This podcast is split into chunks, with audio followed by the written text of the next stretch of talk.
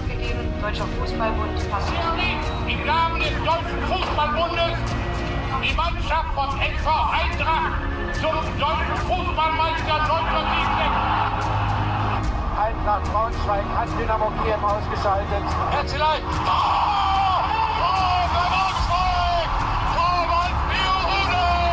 Da und dann schwag die Pille bis nach Wolfenbüttel meinetwegen.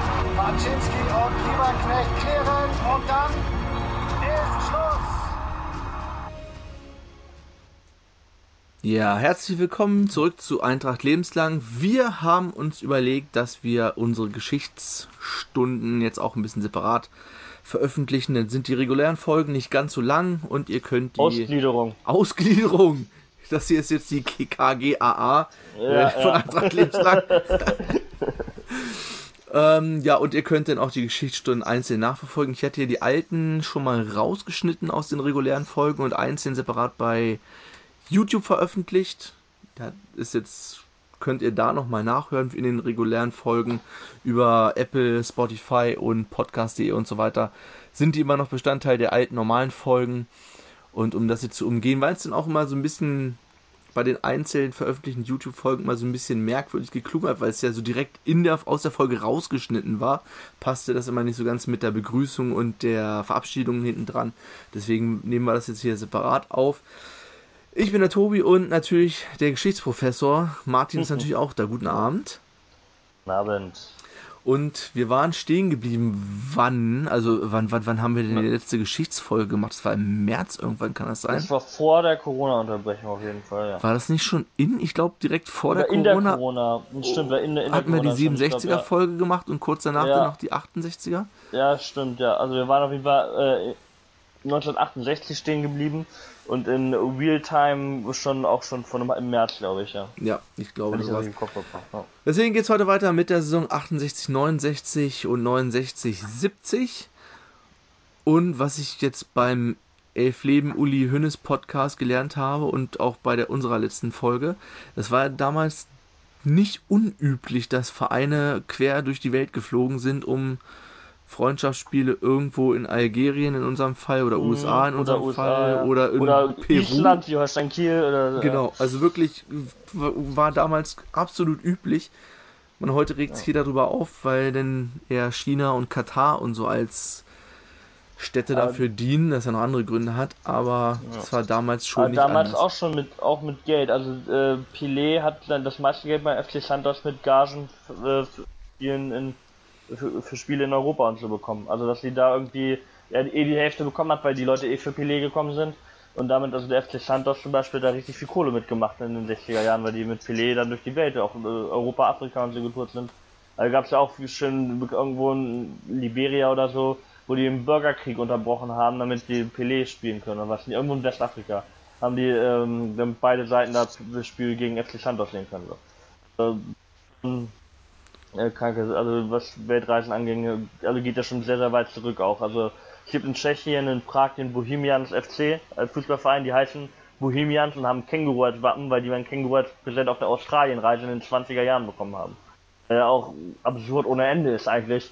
Aber trotzdem, äh, super, super Story, Alter. Also, äh, die von als Identität dadurch natürlich äh, nochmal erweitert wird. Alter. Die haben Känguru als Wappen in Prag. Wie kommt man darauf? Oder bei Bo Boca Jun Jun Juniors in den 20er Jahren auch mal eine riesen Europareise, wo heute noch der ähm, die größte, die, Fanvereinigung oder wenn man Fan von ist, ist heißt La, La Dothe, die zwölf, weil der zwölfte Mann in dem Sinne, weil damals ein Journalist, der riesen Boca-Fan war, also ist quasi dann, glaube ich, sogar extra Journalist geworden, damit er als Reporter die Reise in Europa äh, begleiten kann, damit er dabei sein konnte, wenn die in Europa spielen.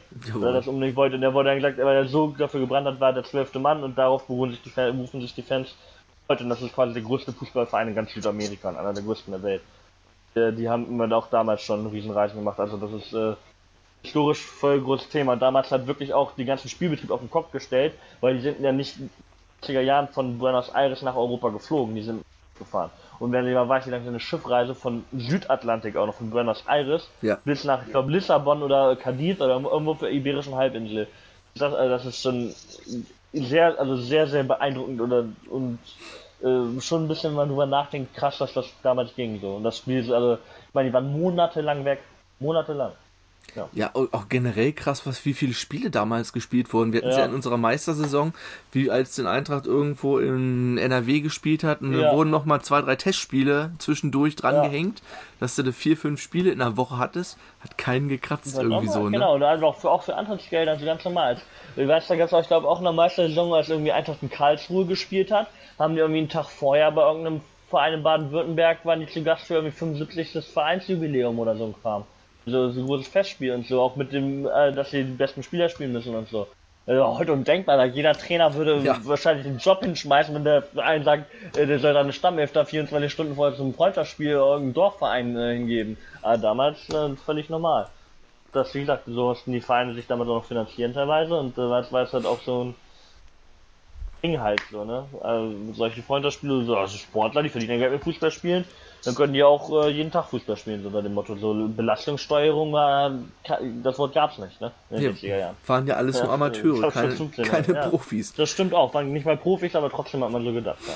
Ja, das wird uns In vielleicht Deutschland waren es keine Profis, ja. Eben, das wird uns vielleicht in der nächsten Folge mehr beschäftigen. Stichwort Wettskandal, äh, Verschiebungsskandal, Bundesliga-Skandal 1970, 71 und so weiter. Ja. Aber heute erstmal die Saison 68, 69. Ja, äh, wir hatten ein paar Abgänge zu verzeichnen. Klaus Meyer und Wolfgang Brase haben ihre Karriere beendet nach der letzten Saison. Ja, bei, bei Wolfgang Brase hat es ja auch mit der Krankheit, die, dieser Truppenkrankheit, die er hatte, glaube ich, zu tun gehabt. Meyer war ja in der meisten Saison auch nur Stammspieler in Anführungsstrichen, weil Brase da, da diese Krankheit hatte. Und äh, Klaus Meyer und Johansen waren sich ja eh nie so grün, also der mochte Klaus Meyer einfach nicht und andersrum. Äh, also hatte eh nie einen guten Stand, deswegen war das, glaube ich, da auch eine Folgerichtung, dass der Meyer gegangen ist. So. Oder weniger, aus der Sicht. Also die kamen, waren wohl so heißt es nicht so gut aufeinander zu sprechen immer. Der Helmut Johansen. Ja, dann haben wir noch Hans-Georg. Dulz, der zum FC Aarau Mhm. gewechselt ist in die Schweiz und Wolfgang Simon ist zum VfL Wolfsburg gewechselt. Wie viele Eintracht-Spieler damals übrigens. Da hast du VW Wolfsburg noch so als äh, Rentenstation oder so für. Ich glaube sogar Klaus Gerwin hat glaube ich auch noch ein Jahr in Wolfsburg und so gespielt. Da hat VfL Wolfsburg halt so schafft, da konnte man seinen Wohnort behalten, nochmal ein bisschen Geld so mit über 30 beim Fußball verdienen. Ne? Also Ja. auch nicht unüblich gewesen, dass Eintracht-Spieler nach Wolfsburg gegangen sind damals, weil damals die Kräfteverhältnisse noch ein bisschen anders waren hier, ne? Hat sich Äh, etwas sportlich. geändert, ja. Leider ja, in den letzten 25 Jahren. Ja, Ja, ähm, aber Zugänge haben wir einen, der äh, heute immer noch Rekordspieler Ja, der Eintracht ist. Pferde Am Franz. 7. Äh, 7. September 1968 beim Heimspiel gegen äh, Meiderich, also gegen Duisburg, äh, wurde er eingewechselt nach einer Stunde sein Debüt, sein erstes von über 500 Spielen gemacht. Und äh, seinen ersten Startelf-Einsatz allerdings erst am, ich glaube, 26. Spieltag gegen Stuttgart bekommen. Also war da also der, der Saison noch nicht so die Rolle gespielt, aber war sicherlich der im Nachhinein ähm, der wichtigste Neuzugang, auch wenn es natürlich noch äh, ein paar andere gab. Also wir haben zum Beispiel hier äh, Bernd Dörfel vom HSV, der da auch kein unwichtiger Spieler war, noch auf die alten Tage verpflichtet. Ähm, ja, dann noch Hartmut Weiß vom VfB Stuttgart. Ja, das waren so die wichtigsten, also damals, die beiden waren so die Transfers, die damals eher äh, für die Saison selber wichtiger waren und in der Öffentlichkeit größere Beachtung fanden. Ja, und Eintracht ähm, ja, siegte gleich 1 zu 0 gegen den, mit 1 zu 0 gegen den HSV, wo äh, Bernd Dörfel gleich auf seinen Bruder traf, ne, Charlie Dörfel, Gerd Dörfel, auch Charlie genannt. Ja, ähm, und insgesamt lief die äh, Hinrunde sehr gut. Eintracht war am Ende der Hinrunde Platz 3, vor allem in der Fremde war Eintracht das beste Team der Liga. Hat irgendwie von neun Spielen fünf gewonnen, zwei unentschieden, was äh, damals für Heimvorteil noch größer war, eine richtig gute Ausbeute war auf fremden Plätzen und war wie gesagt da äh, sehr weit, sehr gut mit dabei. Bis zu dem Zeitpunkt halt die damals zweitbeste äh, Saison der Vereinsgeschichte in der ersten Liga. Und mit dem 0 gegen Frankfurt am 1. Äh, Februar, das ist am der 20. Spieltag, da zu dem Zeitpunkt war äh, Horst Wolter auch 512 Minuten ohne Gegentor und da hat sich Eintracht auf den zweiten Tabellenplatz sogar geschoben. Hinter äh, Borussia Mönchengladbach und punktgleich Bayern München, aber mit weniger Verlustpunkten. Nicht stopp hinter Bayern München, punktgleich mit Borussia Mönchengladbach, aber mit weniger Verlustpunkten. Hm. Das waren ja die beiden großen Vereine dann auch ab, in, ab der Saison in den folgenden Jahren, also die beiden erfolgreichsten. Allerdings hat danach ein äh, Einbruch stattgefunden, halt nach dem 20. Spieltag, Von den letzten 14 Spielen konnte Eintracht nur noch drei gewinnen. Ähm, da, außerdem ist man im DFB-Pokal in äh, Bremen äh, sehr, sehr schädlich, also schändlich mit äh, 0 zu ähm, 5 aus, äh, ausgeschieden, was halt damals äh, auch nicht, also äh, dem Ansprüchen entsprach, sage ich mal, wie man sonst in der Saison äh, gespielt hat. Und ähm, ja, am Ende der Saison war noch dadurch, dass sich dann die Bayern etwas absetzen konnten und äh, zur Meisterschaft dann spazieren konnten, war auch Gladbach, genauso wie Eintracht eben eingebrochen ist, äh, der Zuschauerzuspruch ähm, geringer, denn das war auch die letzte Saison, wo man noch nicht um die UEFA Cup Plätze kämpfen konnte, also war Platz 2 und Platz 16 im Prinzip, der noch kein Abstiegsplatz war, waren im Prinzip das gleiche, so vom was du bekommen hast am Ende der Saison. Und deswegen war ähm, am letzten Spieltag in der Bundesliga in der Saison waren nur 39% der äh, Plätze in den Stadien besetzt, das war vor dem Wettskandal muss man auch, auch noch dazu sagen. Mhm. Aber da war einfach so, die Leute sind nicht gekommen als Sport, also war Sportliche dann noch viel wichtiger, ob du ins Stadion gegangen bist oder nicht. Bei Eintracht waren ähm, äh, gegen Offenbach nur 5421 Zuschauer im Stadion. Äh, was schon ein Minusrekord bis zu dem Zeitpunkt in der Bundesliga war. Und äh, als Beispiel allerdings, dass es noch schlechter geht, das, das letzte, am letzten Spieltag VfB Stuttgart gegen Kaiserslautern, für die es um beide um rein gar nichts. Stuttgart wurde Fünfter in der Saison, immerhin sogar, also die eigentlich auch gut waren, Stuttgart, so gut wie Eintracht ungefähr. Äh, da waren weniger als 2500 Zuschauer im Stadion. Ein Bundesligaspiel. Stuttgart gegen Kaiserslautern. Auch nicht irgendwelche Dulli-Vereine so unter dem Motto. Ja. Kann Aber man sich Eintracht. vorstellen, ja. ja. Ja, unvorstellbar. Da würden also zum Testspiel kommen mehr Spiel, äh, Leute bei Stuttgart gegen Kaiserslautern. Ja, ähm, wie gesagt, Eintracht dann allerdings schlecht äh, die Saison ab, äh, abgeschlossen. Äh, war allerdings trotzdem das immer noch das zweitbeste Auswärtsteam der Liga mit 16 zu 18 Punkten. Also auswärts war man halt damals schlechter als heutzutage. Der Heimvorteil war größer. Allerdings geteilt mit drei anderen Teams das äh, schlechteste Heimteam mit nur 21 zu 13 Heimpunkten. Äh, Eintracht wurde Vierter. Wie gesagt, damals gab es äh, gerade keinen UEFA Cup, sonst hätte man vielleicht da sogar mitspielen können. Äh, punktgleich mit Gladbach, die Dritter wurden Vizemeister.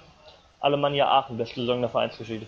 Ja, ähm, das vielleicht auch nochmal als äh, kleinen Meister Bayern München, wie gesagt. Ja, ja mit, der ersten, äh, mit der ersten Bundesligameisterschaft. Ne? Ja, nach der Saison, genau, erste Bundesligameisterschaft und zweite der Vereinsgeschichte überhaupt. Ähm, nach äh, der Saison ging es dann wieder auf USA-Reise, aber die wollen wir jetzt nicht so detailliert besprechen wie die letzte, weil die nicht mehr so wichtig oder nicht so ereignisreich und besonders war dann die zweite. Allerdings wurde die Saison von etwas überschattet, was wir jetzt äh, extra aufgespart haben, weil wir da extra drüber reden wollen, nämlich den äh, tragischen Unfalltod von ähm, Sigrid und Jürgen Moll im äh, Dezember 1968 und der quasi die Saison ein bisschen überschattet. Ähm, ja, das, äh, wie gesagt, am 16. Dezember 1968, einen Tag nach dem Vereinsgeburtstag, ähm, war, sind die beiden beim Autounfall auf der A7 zwischen Hamburg und Hannover äh, bei wegen Glatteis verunglückt. Äh, das Auto hat sich überschlagen und sind beide dann Folgen äh, gestorben. Wie gesagt, äh, sowohl Jürgen Moll als auch seine Ehefrau Sigrid, die eine aus dem Fernsehen bekannte Schauspielerin äh, damals auch. Ähm, es war auf, Rück, auf, der Rückfahrt vom Kurzurlaub auf Sylt äh, bei auf der Höhe von der Gemeinde Dorf. Wie gesagt, wegen Glatteis gegen eine Leitplanke überschlagen, ja, mehrfach überschlagen, auf dem Acker gelandet, nicht gut. Ähm, ja, wie gesagt, Jürgen Moll, damals 29 Jahre alt, war sofort tot, seine Frau verstarb dann auf dem Weg ins Krankenhaus und das Ehepaar hinterließ eben ein Haus in Leere und zwei kleinen Kinder, die anderthalbjährige Caroline und die vierjährige Eike. Eike Moll ja auch noch heute diejenige, die zum Beispiel die Facebook-Seite des Jürgen Moll betreut und da sehr, sehr viel über das, für das Andenken ihres Vaters, also sehr viel da zusammengesammelt hat und so und dann Jürgen Moll äh, äh, ja, betrifft. Und dadurch, also es war natürlich ähm, ganz Braunschweig war natürlich schockiert und traurig. Es gab am nächsten Tag in der Braunschweiger Zeitung einen Sonderdruck, der verteilt wurde für, wegen des Todes von Jürgen Moll, der auch, wie gesagt, nicht nur als Fußballspieler bekannt war, sondern auch Werbung viel gemacht hat, weil er halt so ein bisschen äh, blonde Haare, gutes, attraktiv, schönes Lächeln, auch in der Werbung sehr ähm, viel äh, oder recht viel zu sehen war. Und ähm, ja, wie gesagt, Sonderdruck in der Braunschweiger Zeitung. Äh, die Nationalmannschaft war zu dem Zeitpunkt in Chile. Okay. Nationalmannschaft war in ähm, Chile zu dem Zeitpunkt und äh, mit dabei äh, waren auch äh, vier Spieler der Eintracht mit Horst Wolder, Lothar Ulsas, Klaus Gerwin und äh, eben Bernd Dörfel. Deswegen konnte wahrscheinlich äh, Jürgen Moll auch mit seiner Frau nach Sylt fahren zu dem Zeitpunkt. Und ähm, ja, äh, Bundestrainer Helmut Schön hat die natürlich zuerst davon unterrichtet. Später hat Horst Wolder gesagt, er hätte am liebsten wäre mit der nächsten Maschine nach Hause geflogen, als er das gehört hat. Ähm, ja, und äh, dann gab es auch eine, eine, Trauerminute bei der Nationalmannschaft, eine Schweigeminute dafür, wo er auch ein paar Länderspiele gemacht hat. Und am 20. Ähm, Dezember wurden Sigrid und Jürgen Moll unter also bei über 4000 Trauergästen auf dem Braunschweiger Hauptfriedhof beigesetzt, darunter auch die komplette Mannschaft von Hannover ähm, die da das äh, letzte Geleit mitgegeben haben. Und ähm, Jürgen Moll, wie gesagt, gebürtiger Braunschweiger, 1958 von Lloyd zur Eintracht gewechselt und hat 1963 das gegen Preußen Münster das erste Heimtor der Bundesliga für Eintracht erzielt. Insgesamt 296 Stichspiele und 105 Tore für den BTSV, erst als Stürmer, später dann auch als Linksverteidiger in der Meistersaison, haben wir auch schon drüber geredet. Ja. Äh, taktischen äh, äh, Schachzug und ähm, ja, damals gab es dann eben auch dann im, am 14. April 1969 ein Benefits-Spiel äh, oder Spieltag quasi für die beiden Töchter, die beiden kleinen Töchter, Epas Molk, also für äh, Eike Moll und Caroline Moll. Und ähm, ja, wie gesagt, am 14. April 1969 hat der Altbundestrainer Sepp Herberger äh, sogar das einzige Mal nach dem Finale von Bern nochmal in der ähm, mit der Weltmeistermannschaft von 1954 gespielt. Das wollte er eigentlich nie wieder machen, aber hat eine Ausnahme gemacht wegen also Jürgen Moll, wegen dieser Situation eben. Eigentlich wollte er äh, gesagt, es werden nie wieder diese zusammenspielen. Ähm, und auch mit ihm an der Seitenlinie hab, äh, war das halt in dem Spiel der Fall. Ähm, ja, die komplette WM von 1954 hat gegen ein prominenten Team gespielt und das prominenten Team hat, wurde von äh, Helmut Johansen und äh, Chick Tchaikovsky von Hannover, den Trainern als äh, Trainer geführt. Auch einige frühere Eintracht-Spieler waren dabei und die Weltmeister haben vor äh, 20.000 Zuschauern mit 1-0 gewonnen. Wie gesagt, nochmal das einzige Mal, dass die Helden von Bern jemals nach, nach dem Endspiel von Bern nochmal zusammen auf dem Fußballplatz standen. Danach äh, ein Spiel, was vielleicht ähnlich unglaublich war, ähm, denn dann äh, gab es ein Spiel, wo eine gemischte Mannschaft von Eintracht und Hanoi äh, zusammen gespielt hat äh, gegen eine Bundesliga-Auswahl, wo quasi jeder Verein äh, unentgeltlich einen Spieler abgestellt hätte, zum Beispiel auch Uwe Seeler dabei, also schon auch namhafte Spieler. Und ähm, ja, das niedersächsische Erzrivalen Kombui hat dann als zwei gewonnen. Wie gesagt, das gab es davor und danach auch nie wieder natürlich. Da bei dieser Veranstaltung wurden 120.000 Mark für äh, die beiden äh, Molltöchter ähm, gesammelt und von dem Geld konnten sie später äh, ein Haus bauen. Ja, das äh, aber also das Geld wurde für die Großeltern äh, gesammelt, die das dann Konto damit für die Kinder äh, eingerichtet haben und mit dem Ersparten dann von dem Konto konnten Haus. Ja, also deswegen lag der tragische, ähm, das tragische Ereignis der Saison, wie gesagt, Jürgen Moll, einer der größten Spieler in der Vereinsgeschichte, da gab es ja auch, als ich das zum 50. Mal jährte, gegen Halle damals die äh, große ähm, Choreo für die beiden, wo auch Alkomer ja im Innenstand, äh, im Innenraum stand und das äh, unter Tränen dann, ich glaube, sogar das, also, das angesehen hat. Äh, das Ganze unter dem Motto, das Leben ist endlich ewig die Erinnerung, wo dann ja auch noch das eine Bengalo unter dem durchsichtigen Logo, was quasi der weitere flammende Herz visualisiert hat, war sehr, sehr schön, fand ich auch, ja letztendlich, äh, also wie gesagt, das Andenken wird dann noch wieder hochgehalten an, an Jürgen Moll und auch an Sigrid Moll. Und ja, das war wie gesagt der traurige Punkt in der Saison. Bemerkenswert halt wirklich, dass Eintracht erst im Februar kam und nicht quasi direkt nach dem Tod, wie äh, meinen könnte vielleicht, wenn da ein Spieler auf einmal wegbricht auf tragische Art und Weise. Wir haben vor der Aufnahme Tobi und ich darüber geredet, als das zum Beispiel bei Hannover mit Robert Enke der Fall war. Die sind ja hatten da wirklich Probleme in den Monaten danach Sport ja noch, weil das halt, äh, haben die auch gesagt, psychologisch äh, zu heftig war und ähm, ja viel weggebrochen ist, aber bei Eintracht scheint das damals nicht so Fall gewesen zu sein. Vielleicht hat das, kann ich nur mutmaßen, auch mit den Zeiten zu tun, dass man einfach damals 25 Jahre nach dem, nicht mal 25 Jahre nach dem Krieg da nicht so von mitgenommen war, wenn jemand verstorben ist oder das nicht so was der Wann ausgewirkt hat. Weil ich war das damals einfach noch ein bisschen älter.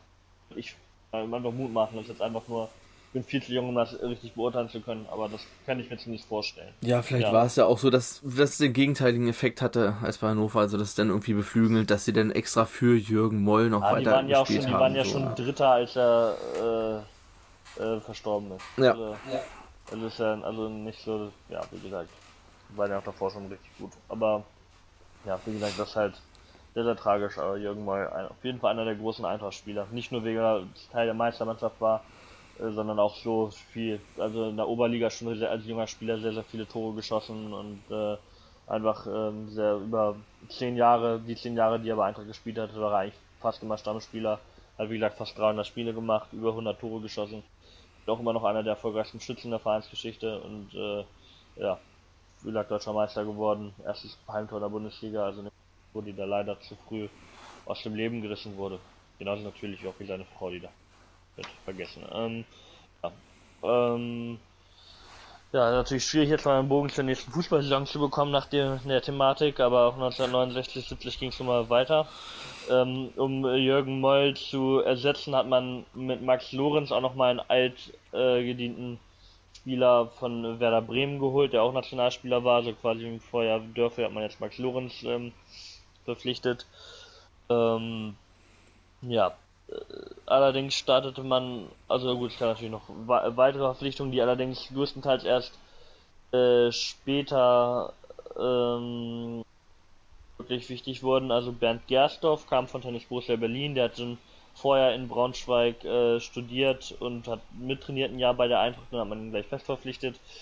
Ähm, Friedhelm Hebermann kam von Eintracht Duisburg äh, und der äh, wurde überraschend schnell Stammspieler und den bis 1978 behauptet, der auch einer der großen Spieler dann der Sebec-Jahre, genauso wie Gersdorf. Also das waren dann neben Lorenz noch langfristig die wichtigsten Transfers.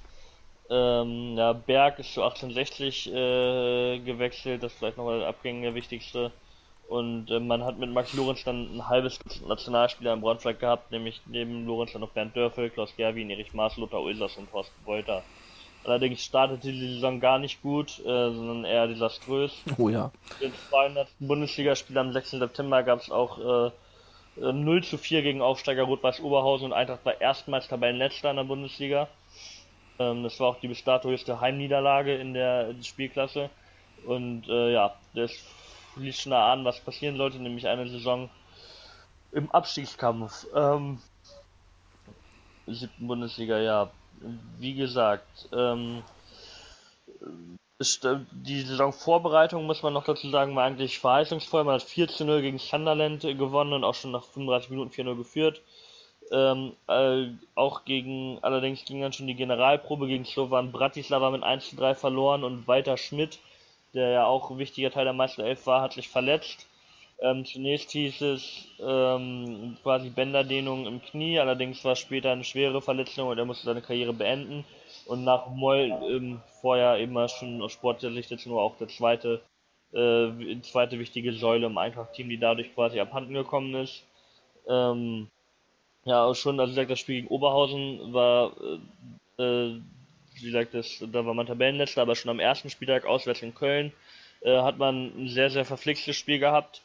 Ähm, ja, da hat man 2 zu 0 zur Halbzeit geführt, sah eigentlich alles gut aus, war, hat auch äh, richtig guten Ball anscheinend gespielt. Ähm, in der Fußballwoche hatte Reporter Egon Wiedemeyer äh, geschwärmt.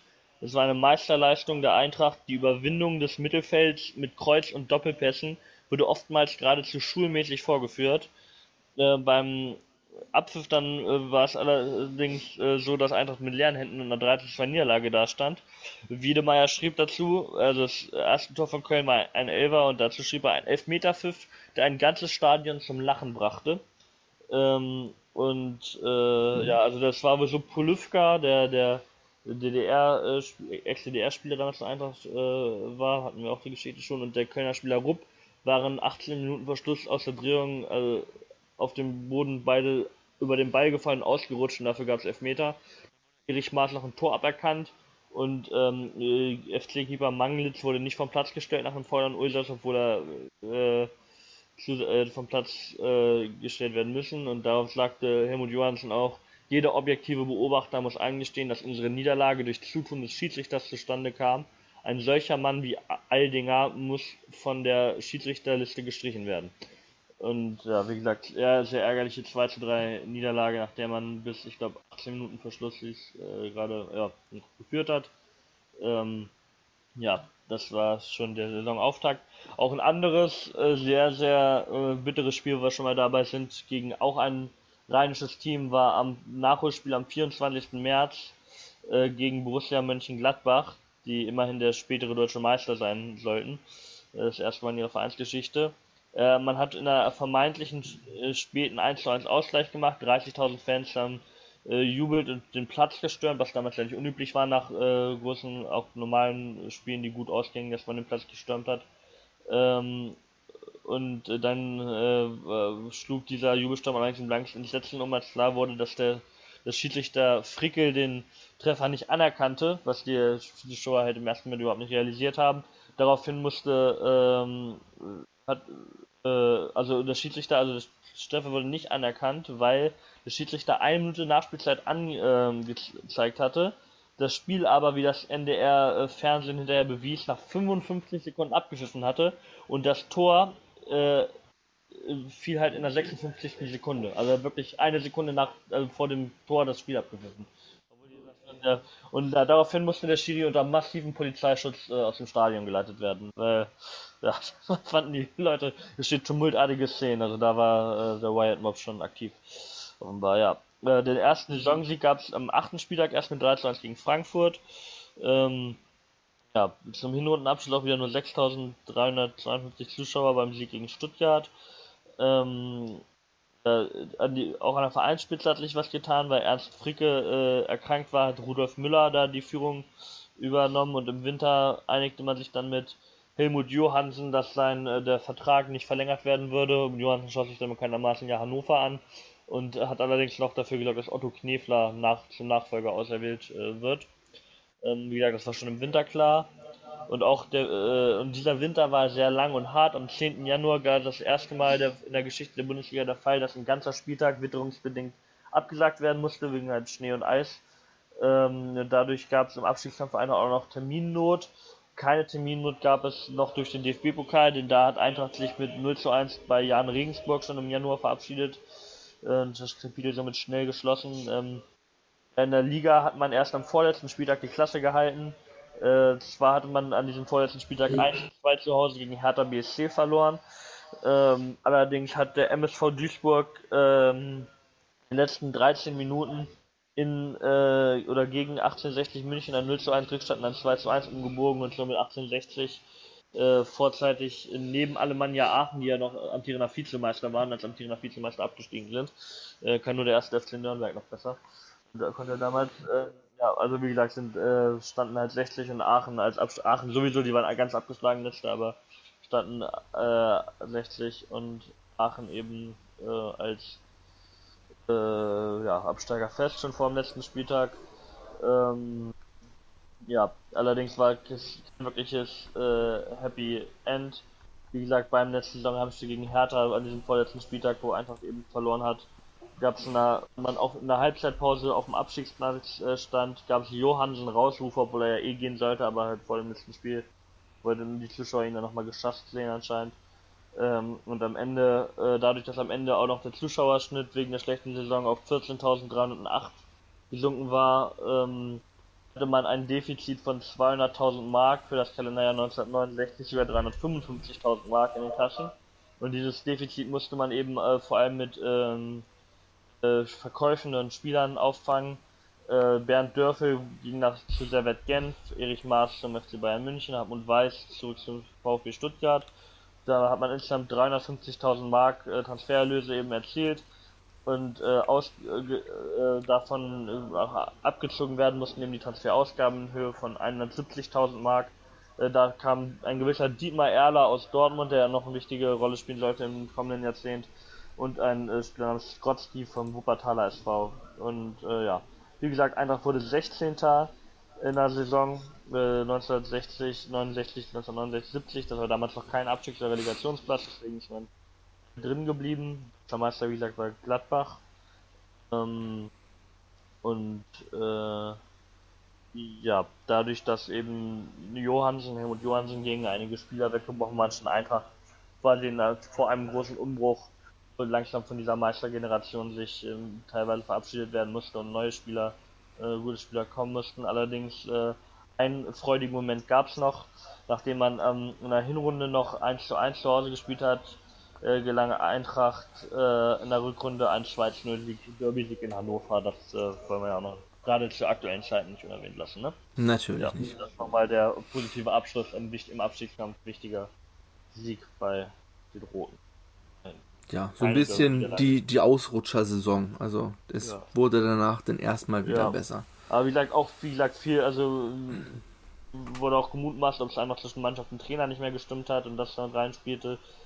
Halt auch noch äh, viel Pech in der Saison, äh, gerade auch das am ersten Spieltag. Und dann hat wir eins zum anderen gekommen, aber man ist drin geblieben. Und, äh, ja, dann ging es wieder etwas bergauf, das war im Saison 1969, 70 das Ende der Johansen-Ära. Ja, Dankeschön dafür. Und dann würde ich sagen, beenden wir diese kleine Geschichtsstunde auch für heute und hören uns dann in der nächsten Woche wieder mit der nächsten regulären Folge wieder. wieder. Ja. Alles klar. Ciao, ciao. Ciao.